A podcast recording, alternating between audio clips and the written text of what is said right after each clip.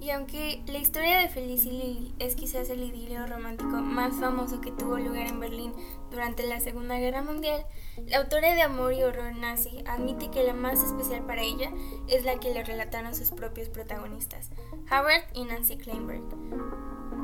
Howard y Nancy disfrutaban de una bonita vida judía en un pequeño pueblo ubicado en el centro de Polonia, antes de que estallara la Segunda Guerra Mundial. Como miles de judíos después de un largo periplo viviendo marginados en campamentos y obligados a realizar trabajos forzados, acabaron siendo trasladados a un campo de exterminio. La casualidad quiso que ambos coincidieran en Auschwitz y más tarde también después de sobrevivir a una caminata de la muerte de más de 800 kilómetros en el campamento de Bergen-Belsen donde Nancy reconoció a un moribundo Howard y se negó a abandonarle a su muerte. En el caso de Howard y Nancy, se reencontraron y se casaron. En otros casos, jamás se volvieron a ver, aunque siguieron enamorados, esclarece la autora del libro.